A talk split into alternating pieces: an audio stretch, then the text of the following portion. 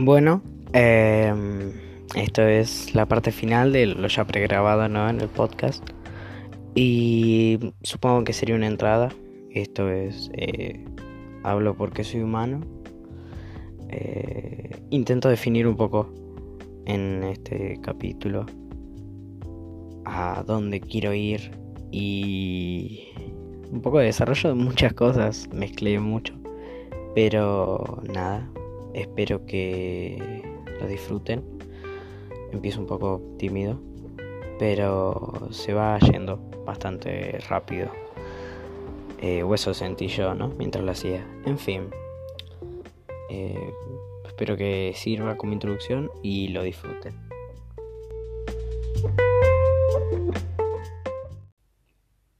Decidí empezar a hacer esto por lo que hablo ¿no? en la descripción.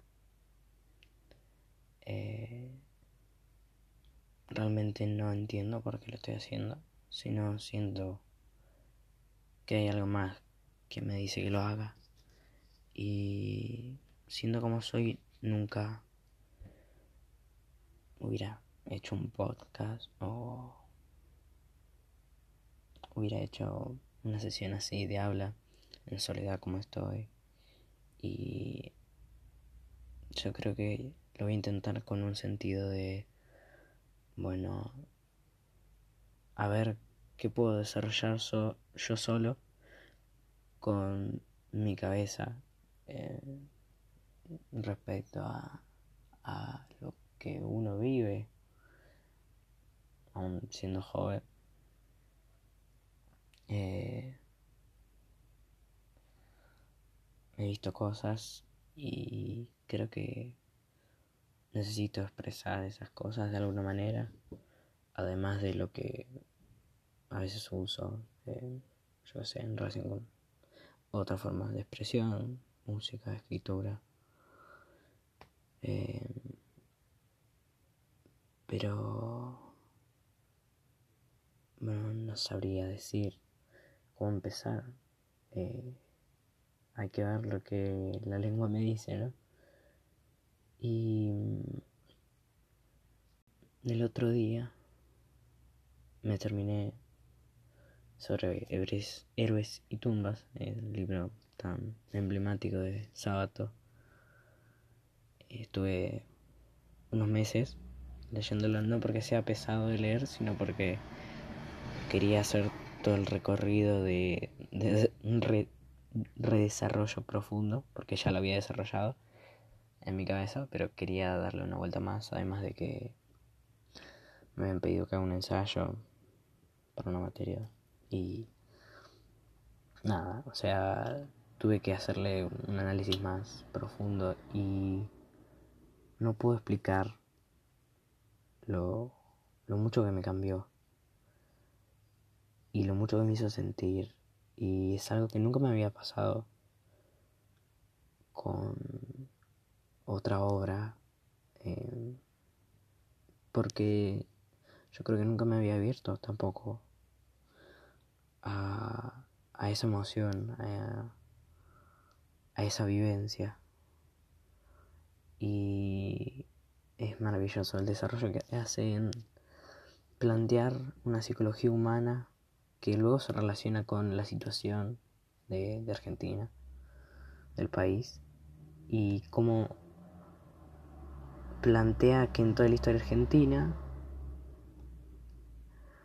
em, fue una pérdida, un dolor gigante de abandono, un país huérfano se podría decir, que de la misma forma que sucede con Alejandra, mató a su padre, a su, supongamos, benefactor maldito, conquistador, que podríamos plantearlo, ¿no? Como España, en relación con eh, el propio personaje de Fernando, que si no saben, si no leyeron la obra, Fernando es como habla al principio, ¿no?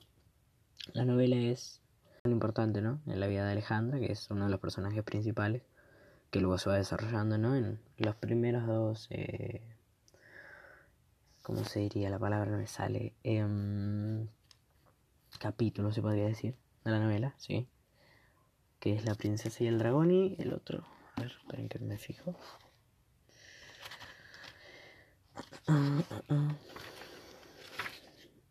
Y los rostros invisibles, que luego en el informe sobre ciegos, que, uff, cuánto tengo que hablar al respecto, eh, plantea, ¿no? Eh,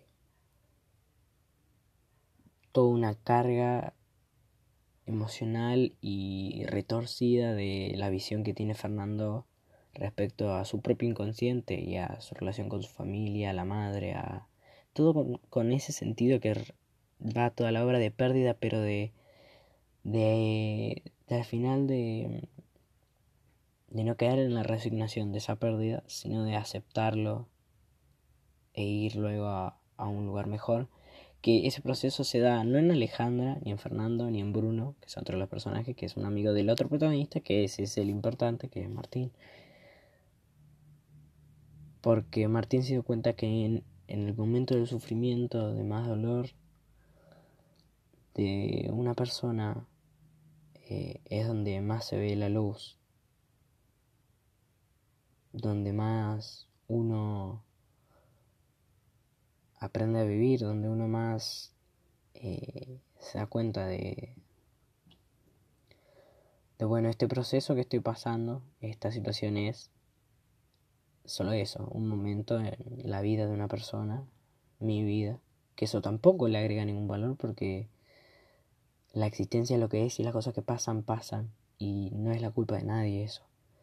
Y Martín lo termina entendiendo al final de la obra, que no voy a contar lo que pasa porque, no sé, habrá gente que no, lo habrá leído, que es entendible, porque impone mucho respeto el hecho de una obra de un gran escritor, como fue Sábato, que ganó el premio Cervantes, y es como, uff, no voy a ir por ese camino porque eh, siento que me va a rebatir y va a hacerme sentir inferior, porque yo es lo que veo, ¿no? En las otras personas cuando Quizás le digo, sí, podrías leer esto y tal cosa. Y sé que no lo van a hacer. Por ese miedo a, verse eh, como demandados, en cierta medida, por, por eh, la novela a un proceso que quizás no están acostumbrados a hacer. O un proceso que exige tanto que uno abandona, como es el análisis profundo y otras cosas que también no mucha gente quizás sabe hacer ese análisis profundo y no lo digo porque yo me crea, porque también, o sea, no es un problema, digo, ni nada, o sea, es una realidad que yo vivo. Del hecho de ver que la gente no entiende lo que lee ni, ni sabe apreciarlo y yo lo intento tanto y me preocupa tanto porque significa que nos entendemos menos y si nos entendemos menos, pasan las cosas que están pasando. Hay un acercamiento a la Tercera Guerra Mundial.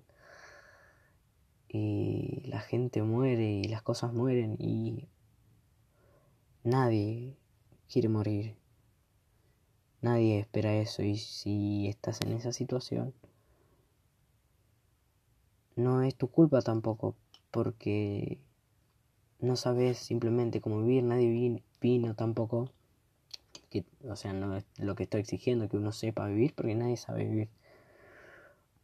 Uno viene y, y ve qué hace, eh, qué cosas le tocan, qué cosas no.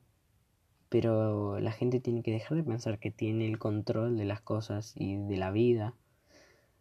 Como es también el sentido de desearse a uno la propia muerte, es darse cuenta de que uno no tiene el control, pero no saber aceptarlo. Lo mismo que, que propio hecho del suicidio, ¿no? Creo que era lo que estaba diciendo, porque se me perdió la cabeza, empecé a pensar en otra cosa y se me fue. Y, o sea, como que entrelacé muchas cosas por ahí y me fui de mambo, pero es lo que yo siento. Eh, por eso empecé, esto hablando de una novela, o sea, primero porque es que otra, ¿no? Empezar algo nuevo con un gran amor que tenés, que compartirlo con un amor que tenés. Eh, y porque quiero hacer un cambio, quiero generar otro, otro fluido de pensamiento que también tomar ese peso es como, bueno, el ego. Pero ni siquiera lo pienso de esa manera, esto si no lo escucha nadie lo voy a tener yo y es para replantearme cosas que desde lo más profundo eh, no quiero perder. Y no quiero dejar de lado y no quiero olvidar, salvo cuando es necesario. Porque también es una cosa que creo que vamos a tocar en muchos podcasts, que es la relación del perdón con eh, una forma de vivir mejor, desde mi punto de vista, porque lo vi. Además de otros temas, ¿no? Yo qué sé. Tengo pensado hablar de Kafka y su relación con la manipulación y un montón de conceptos que son oscuros, ¿no? Pero que es bueno mantenerlos al aire porque quizás hay gente que pasa esas situaciones. Y también es por un conocido que sufre cosas y yo me doy cuenta de cuál es el movimiento que se genera en el círculo de esa persona, qué, qué es lo que ocurre y que se da por manipulaciones, por dolor no resuelto, por un montón de cosas. Quizás también hablemos de Freud, también de música en, relación también con esa, ese sentido de expresión. Yo creo que de eso va a hablar el podcast de cómo nos expresamos y a qué vamos con la expresión y una forma de vivir mejor porque es lo único que encuentro que que le está ahora mismo en este momento que es lo más importante eh, sentido a las cosas porque también es eso quizás también hablamos de algún que otro filósofo quizás hablamos de un programa de televisión que a nadie le interese o que nos parezca ridículo. Pero quiero generar una inclusión porque porque es el sentido de, de, todo. Eh, y creo que hoy con todo el conflicto mundial con toda mi situación personal con toda la situación personal que puede estar viviendo otra persona, no importa si es una o veinte, se tienen que dar las cosas. Y algo me lo dice. Y estoy hablando muy neutral, no sé por qué. Como que el acento porteño, para que no se me note. Pero... Mm, nada, o sea...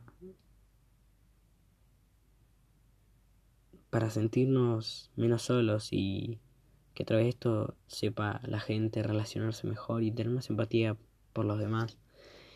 Y así lo voy a hacer sobre el camino que yo lo estuve viviendo hasta ahora en mi vida, que es en relación con las artes y quizá la filosofía y la música y toda la expresión, porque ese contacto con la otra persona, esa exposición del abstracto, del abstracto, que, que imponemos con la palabra es muy poderosa y es bueno tenerla en cuenta. Por eso el podcast se llama Hablo porque soy humano, porque no hay nada más humano que la palabra y la lengua. Y creo que es algo bueno para tener en cuenta. Y creo que esto es una buena introducción. O es un buen primer podcast corto, quizás no muy conciso porque es una cosa que creo que con el tiempo tengo que arreglar. Pero que espero que eso sea una buena introducción y que ayude a también a mí encaminarme hacia dónde quiero ir con esto que estoy haciendo y que fue una idea efímera y que en el vuelo la agarré y ahora estoy acá. Y bueno, nada, eso. Em, Ahora habrá que ver de qué temas hablamos en un próximo podcast. Este no sé si será un intento o será un definitivo, pero bueno, nos vemos. Bueno, en fin. Adiós.